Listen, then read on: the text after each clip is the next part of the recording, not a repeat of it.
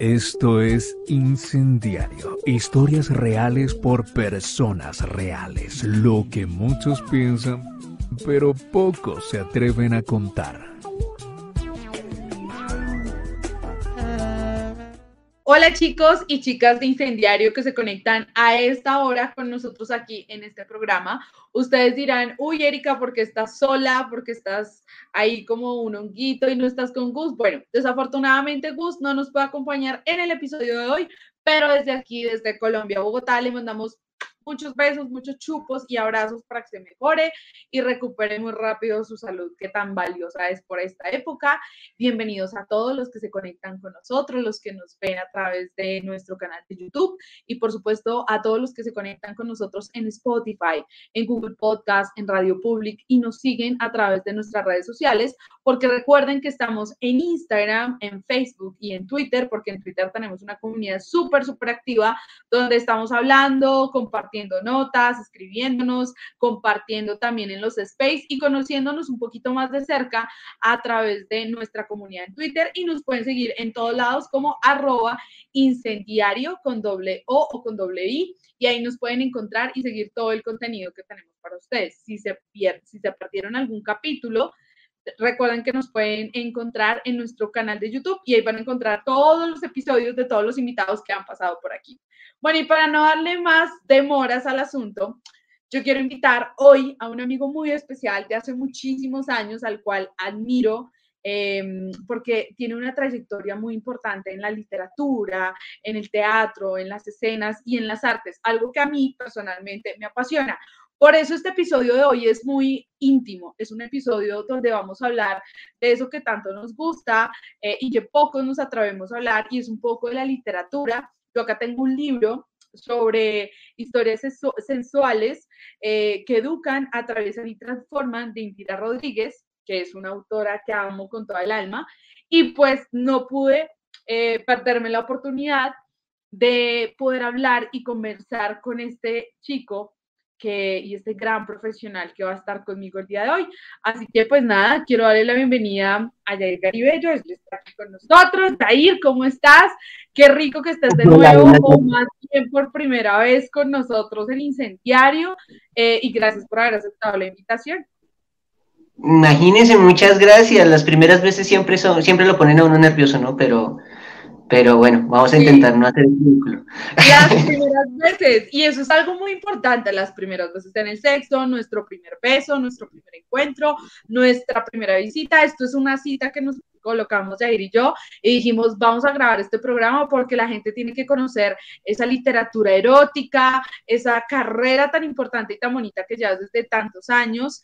Yo me acuerdo cuando estaba por allá en la universidad, cuando estaba estudiando periodismo, Em, y te veías, hacías un montón de cosas, y yo decía, este loco es un loco, pero es un loco con conciencia y conciencia al mismo tiempo. Entonces quiero que le cuentes a todo el mundo y a todas las personas que nos ven y nos escuchan en las, en las diferentes plataformas quién es Jair, por qué tantos años en el mundo de la literatura erótica, por qué el erotismo, el teatro y las artes en tu vida.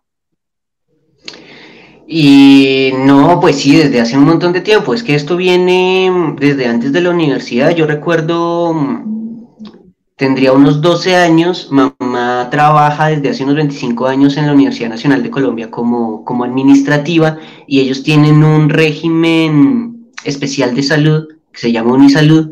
Entonces ella alguna vez mm, tuvo la mala idea de, de pedirme una cita un viernes a eso de las 3 de la tarde. Entonces uno llegaba por la, por la 45, se bajaba, entraba por, por, llegaba a la Che y tenía que seguir derecho hacia el Uriel, pero al lado de la biblioteca central estaba el espacio de, de narración oral de la universidad, que es la Perola. Y yo a los 12 años me quedé ahí viendo a un tipo que no hacía teatro, pero más o menos, no recitaba poesía, pero más o menos, eh, estaba contando historias y había un montón de gente escuchándolo y yo me quedé ahí, yo dije, bueno, tengo tiempo. Ah, después de eso bien, vino el siguiente y el siguiente y el siguiente. Yo recuerdo que eh, yo no era consciente del tiempo. Te estoy hablando de que la perola no tiene teja, no tiene tejado, no es campo abierto. y, y en algún momento el coordinador dijo, bueno, y para cerrar la noche, les presento a fulanito. Yo, ¿cómo así que para cerrar la noche, Marichi? Si volteé a mirar hacia arriba así, estaba completamente oscuro. Eh, y, nada, llegué, llegué a la oficina de mi mamá que estaba enloquecida, estaba a punto de pegar papelitos míos con mi foto de todos los postes.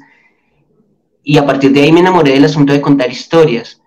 Em, luego, bueno, casi que a la par siempre me ha interesado mucho este asunto de escribir, de leer y escribir y, empecé como a formarme un camino eh, con muchas búsquedas, con muchos desaciertos, con, muchas metidas de pata, pero pues que finalmente fueron construyendo lo que, lo que quiero, lo, que, lo que quiero hacer en este momento, ¿no? Entonces sí, son más de 12 años de trayectoria. Eh, buscando la forma, buscando la forma. Ya después me encontré con un colectivo que se llama el Burdel Poético, eh, en el que, en el que la, la, temática es muy erótica y a mí siempre me pareció pues, interesante. no, el nombre, ¿no? Pero digamos que me parece muy interesante y perdón que te interrumpa, pero es algo que quiero rescatar y no quiero dejar pasar. Y es que desde la infancia, desde que eras muy pequeño, estabas muy apasionado por el tema, eh, digamos, como de la curiosidad, tenías una curiosidad por ubicarte en algo que te gustara, ¿no? Entonces uno de pequeño quiero ser astronauta, profesor, ¿cierto? Y en ese momento llega la literatura a tu vida, la poesía, el arte, literal, llega a tu vida sin creerlo. Y entonces empiezas a entrar a diferentes colectivos, porque pues aquí donde ustedes ven a nuestro invitado tiene más de 10 años de experiencia en este tema. Y adicional, entras al burdel poético yo las primeras veces, sinceramente, que veía el burdel poético, me emocionaba muchísimo porque yo decía, qué bonito que a través de un arte, como lo es la literatura, la poesía, el teatro mismo, se creen expresiones culturales para hablar del erotismo, de la sensualidad, sin ese morbo, ¿no? O sea, porque es que la gente se cree que el burdel erótico y la orgía, pues. Entonces cuéntale un poco a la gente qué es ese burdel, cómo, cómo es esa vaina, con qué se come, cómo se vive esa experiencia también de estar en una representatividad artística de esta manera.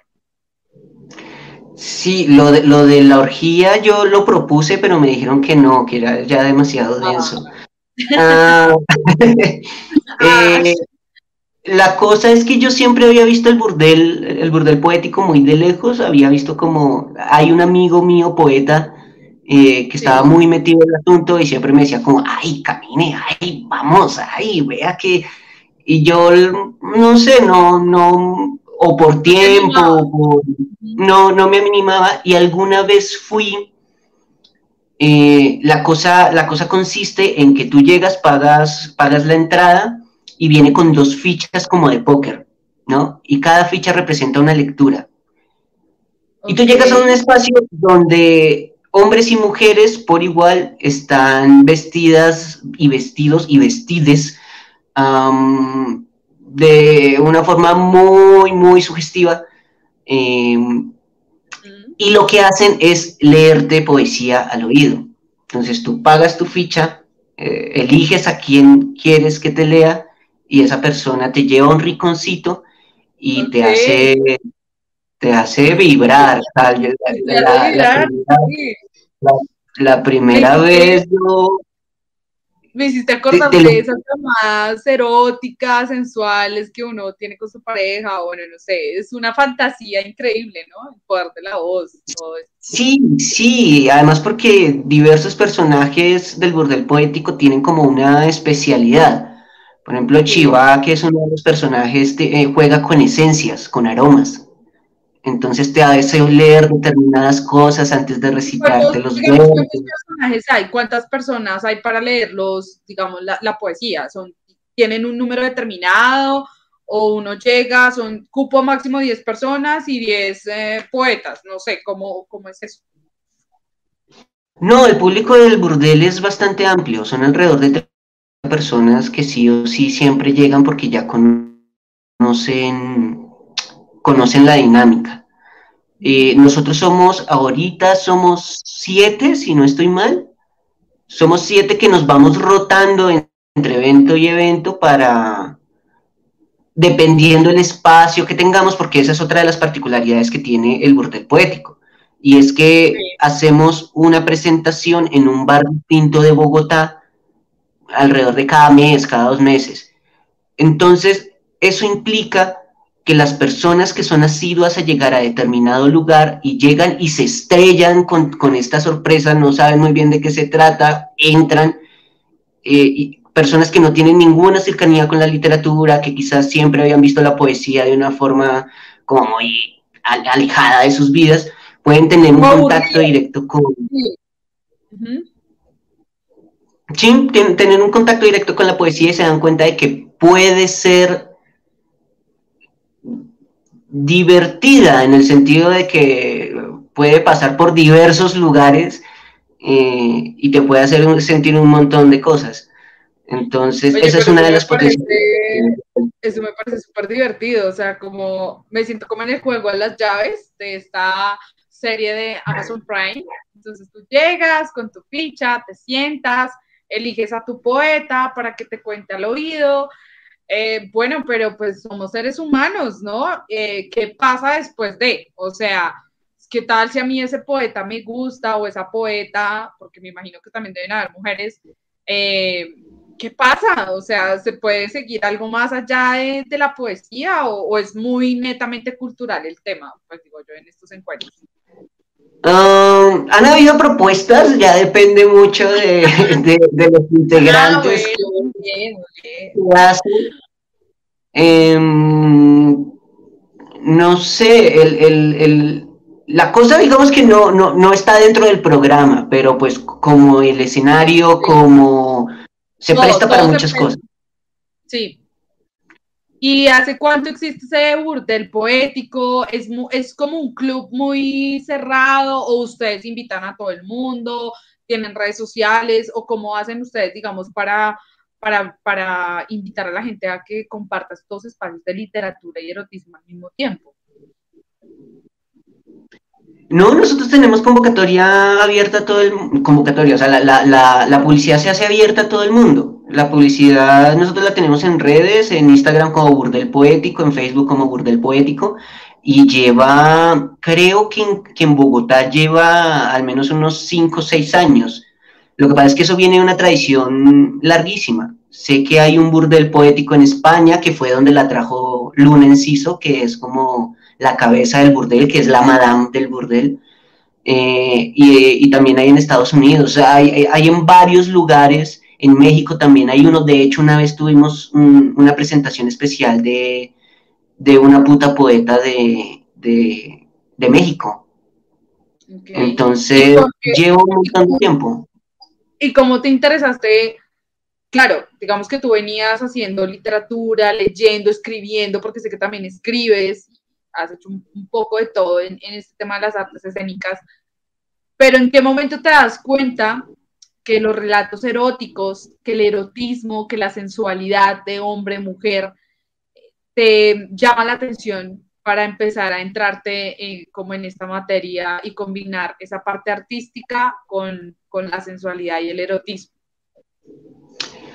Esa misma noche, esa misma noche que la primera vez que me leyeron y que yo sentí lo que sentí y que vi las presentaciones especiales que tienen el burdel poético, que hay una parte central de la noche en la que hacen como, como un show especial, eh, muy escénico, muy... Eh, que puede ir de, desde la sensualidad misma hasta, porque eso es lo otro. Lo que me interesó a mí del burdel poético es que no se quedaban solamente en el erotismo.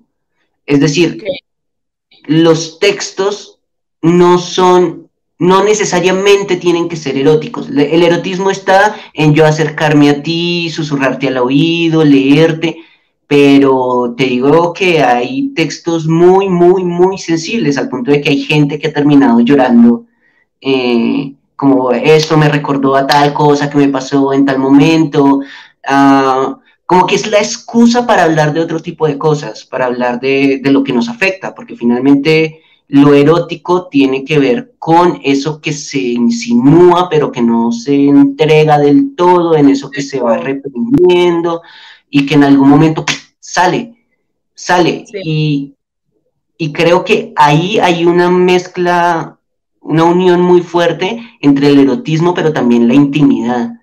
Y es cuando una persona ya, cuando tú la tienes en su rinconcito y le estás leyendo un poema al oído, esa persona empieza a contarte tu vida y empieza a decirte como, a contarte, a contarte sus líos y sus... Y una terapia, ¿no? se vuelve como una terapia sensorial. Sí, es muy catártico. Es muy catártico. Entonces, eso me interesó un montón. Principalmente porque yo el erotismo lo utilizo como una excusa para hablar de las cosas que a mí me interesa hablar. Mm. ¿Qué, ¿Qué te interesa a ti hablar? ¿Qué te interesa a ti hablar? ¿Qué temas te llaman la atención? Que lo usas por medio del erotismo. Mm, una de las particularidades que tiene el burdel es que cada uno de los integrantes eh, construye un personaje.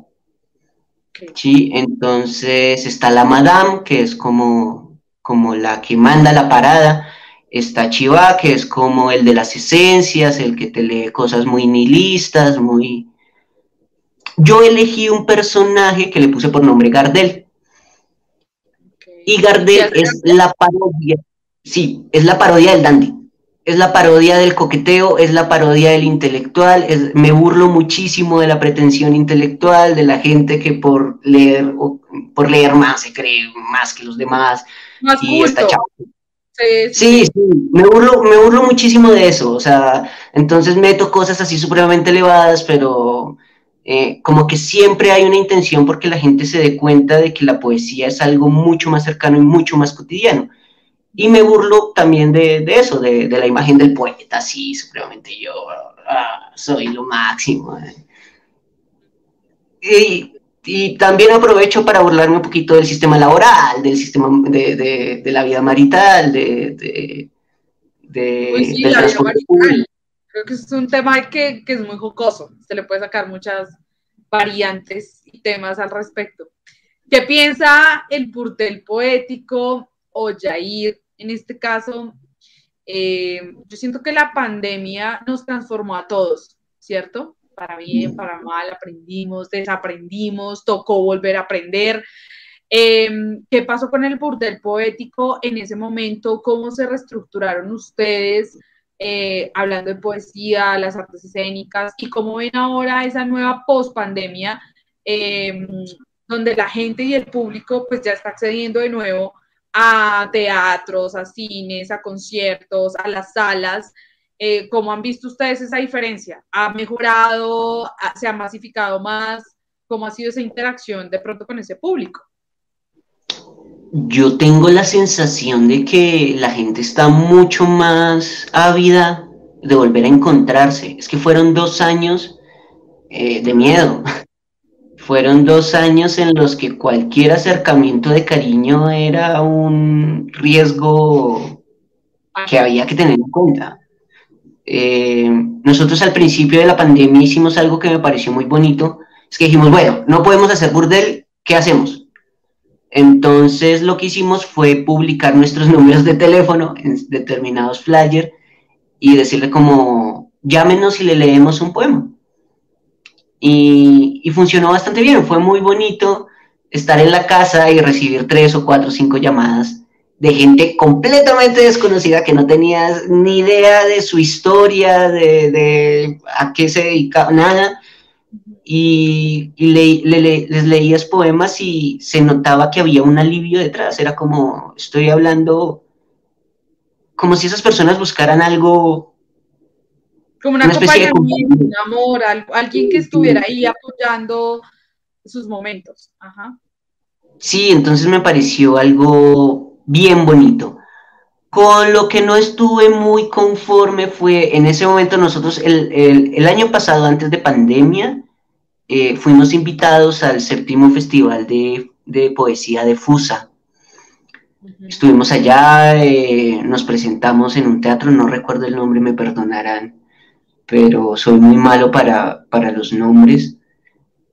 Y nos fue muy bien, entonces nos invitaron para, el año siguiente, pero el año siguiente ya estábamos en pandemia, el festival fue virtual y yo no sentí que fuera, o creo que la virtualidad sí distancia muchísimo a la gente.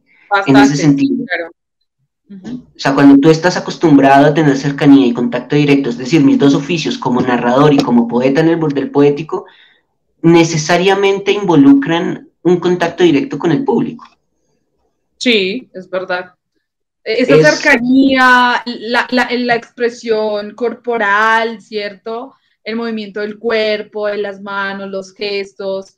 Creo que eso hace un acompañamiento perfecto a eso que se quiere transmitir, a ese mensaje con ese receptor, ¿sí?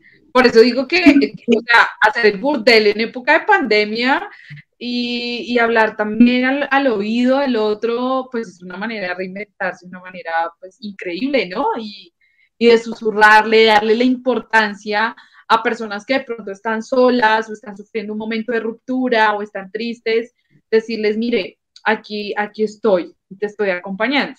Pero ahí me entra una gran pregunta y la pregunta es, esos poemas que ustedes le cuentan a la gente y que quiero que ahorita le hagas la invitación muy especial a toda la gente y a la comunidad incendiario eh, para que asistan. De hecho, yo voy a ir a un burdel a ver a un bordel poético, ¿no? Ay, Erika, ¿usted para dónde se va? ¿No? Esto... Mm, y hay que hacer la salvedad, hay que hacer la salvedad.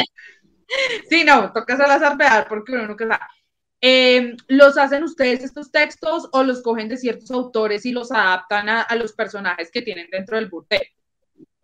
No, todo es creación propia. Todo es creación propia. Tenemos incluso fechas específicas en las que nos reunimos a editar los textos, a construirlos, a darnos palo.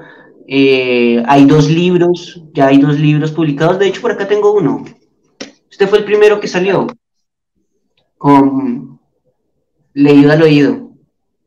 Leído estaba volviendo porque quería darme cuenta de cositas. Yo todavía no había ingresado cuando, cuando, cuando el libro. Tienen otro que es el libro rojo del bordel poético, que también lo tengo por ahí en la, en la biblioteca. Eh, sí, todo es creación propia. Todo es creación propia. ¿Dónde se pueden encontrar esos libros? O sea, ¿tienen acceso o solamente en el grupo los venden como tal? En el burdel, en el burdel, cuando vas al burdel, por lo general en la mesa ahí están los libros expuestos. Bueno, yo quiero entonces que invites a la gente porque todo el mundo dirá, wow, pero eso se ve que es muy chévere, se ve, o sea, le genera un, un montón de sensaciones y, preguntas alrededor del burdel y es dónde queda yo, dónde puedo revisar, que eso pues quiero que nos lo cuentes ahorita. Y más allá el tema es eh, que has descubierto en las personas desde el lado de poeta, en ese burdel poético, eh, a toda la gente que va, que descubres cada día, porque siento que cada sesión del burdel es totalmente diferente a la anterior, ¿no? Sí, total, total. Yo, mm, yo, por ejemplo, una vez recuerdo que tenía un texto, un poema que hablaba acerca de un man muy borracho que llega donde la novia o donde el interés romántico, lo que sea, y la descripción, toda la descripción es eh, el man vomitado, el man vuelto ñoña, el man así eh, como un borracho, como los borrachos más paupérrimos, ¿no? Sí. Eh, y, y, terminé de leerle el poema y, y, la nena se quedó así como mirando el suelo y yo, ah, carajo, no le gustó. y yo, ¿qué pasó? Y ella me dice, es que me acordó mucho a mi papá. Ok, fuerte. sí, o sea, ¿tú qué respondes ahí? Yo estaba haciendo un juego, un juego donde, donde alternaba imágenes muy grotescas con un intento ahí de coquetería y de, de salvajismo. Y, ahí me di cuenta que definitivamente el poema no le pertenece a uno. Cuando uno se lo lee a la otra persona, la otra persona lo reconfigura eh, a partir de sus experiencias. Es un tema energético, porque Tú hablabas de que las personas escogen al poeta. Ella no te conocía y te escogió a ti. Mm. Y como que hay esa sincronía energética tanto en el poeta, en el poema y la persona que recibe el mensaje. Em, y también siento que la manera en el que ustedes lo cuentan, ¿cierto? Porque una cosa es yo decir, te voy a contar el cuento de Caperucita Roja. A Venga le cuento el cuento, ¿cierto? Valga la redundancia de Caperucita Roja, pero con otro tono de voz, una entonación diferente y una historia diferente que de pronto la gente no sabe. Alguna vez leí, y eso sí me acuerdo mucho, la historia erótica de Caperucita Roja con el lobo. Realmente ellos, ellos tenían una conexión sexual. Eh, entonces yo decía, vea pues, como los cuentos tradicionales de pronto que conocemos tienen su lado eh, machista, su lado feminista, su lado erótico, sensual, ¿cierto? De tapujos, eh, de tabús también que hay alrededor del tema, pero siento que mueve las fibras a las personas a través del oído, de hablarles y que te escuchen, pues es magia. O sea, lo que ustedes hacen es algo único, ¿no? Sí, sí, es, es bastante divertido, es bastante divertido ver cómo, lo que tú dices, o sea, cómo cualquier cosa eh, contada de determinada manera puede generar un efecto completamente distinto en las personas. Eh, y claro, sí, eh, probablemente tenga que ver con, con, una cierta sincronía que hay entre, entre un, entre un espectador que se da cuenta de que más o menos, como cuando uno elige un libro, como cuando uno elige una película, más o menos uno por el título y por la apariencia va, va, va eligiendo. Sí.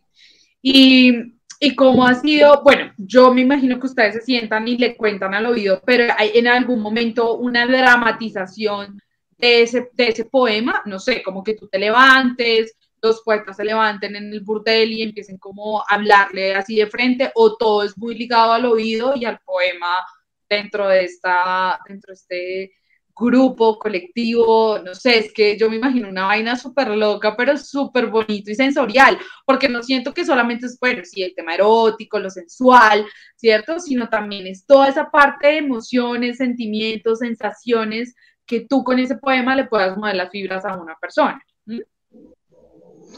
Sí, básicamente hay un formato más o menos establecido y es que cuando se abre la noche cada poeta mm, se presenta, o sea, como que hay alguien que presenta a los poetas que van a estar esa noche y cada uno vota dos o tres líneas muy pequeñas para que la gente más o menos sepa cuál es la línea de cada uno.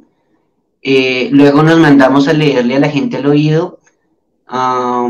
Alrededor de las nueve y media más o menos hacemos una presentación principal, una presentación principal que está muy ligada a, lo escénico, aunque no somos, no somos actores de teatro, ¿no? O sea, como que hacemos una representación, un performance muy específico, eh, hablando de determinadas cosas, y luego seguimos leyéndole a la gente el oído hasta las diez, diez y media, luego tenemos como un pequeño cierre para que la gente sepa que ya, que ya se acabó.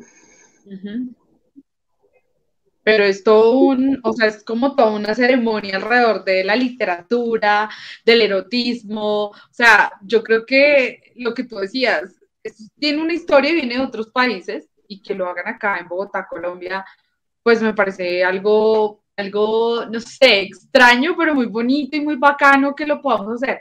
Háblenos un poco de la Noche de las Pieles. Por ahí estuve chismeando eh, como una obra que están haciendo eh, y cuéntale a la gente hasta cuándo va a ir, cómo es el cuento, eh, dónde pueden ir también al burdel, pues para que todos estén súper invitados y, y, conozcamos más del burdel y vayamos muchos más a conocer esta súper experiencia de erotismo, sensualidad y literatura.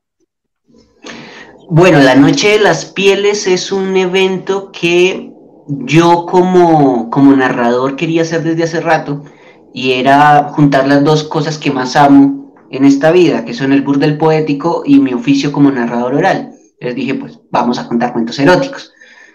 Eh, influyó muchísimo que hay una amiga cuentera que vive en Medellín y hacía rato me decía como, parce, yo voy a ir a Bogotá, vamos, quiero, quiero contar, y el tema de ella siempre ha sido muy, muy candente, ha sido, sus cuentos son una cosa bien interesante para ir a ver y, hacer volar la imaginación un rato, tiene todo un vestuario, tiene todo un, eh, una puesta en escena que no va a dejar a nadie eh, sin alteraciones, pues.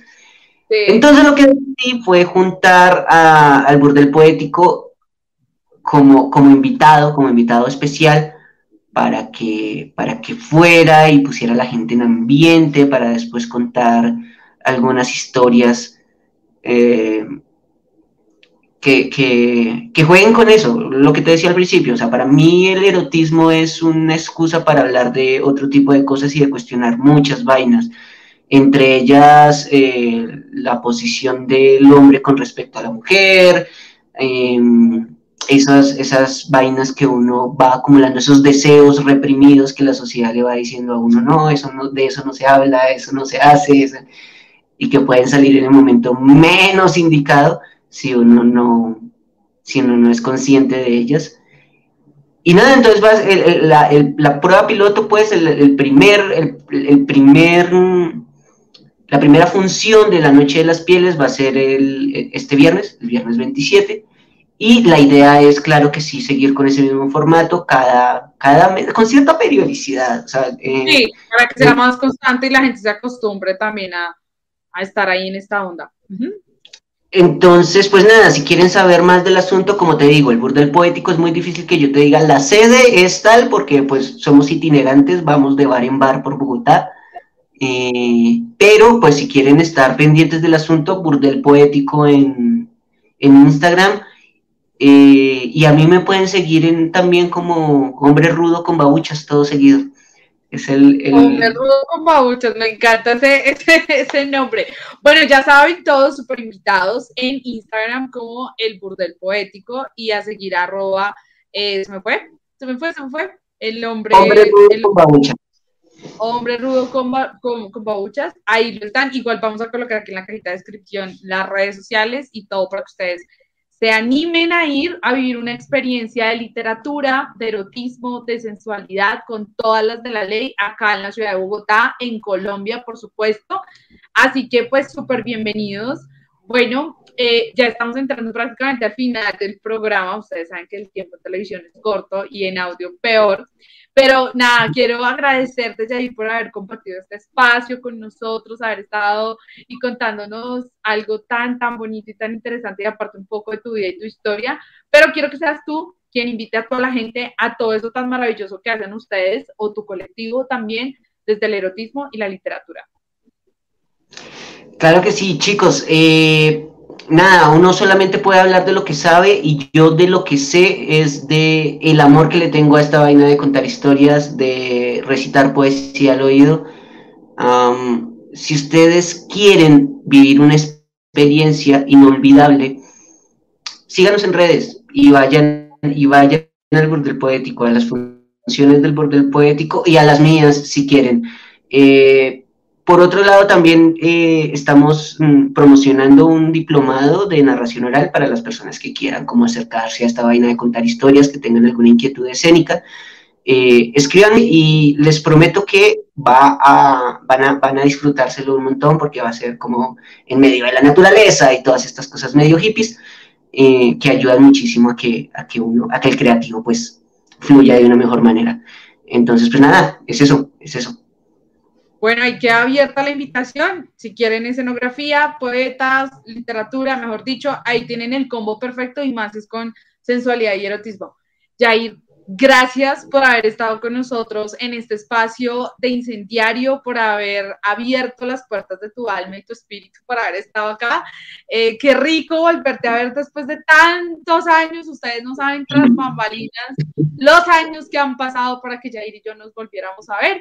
Y qué rico que Incendiario nos unió de nuevo. Así que les mando un beso y un abrazo súper especial a todas las personas en todas las plataformas.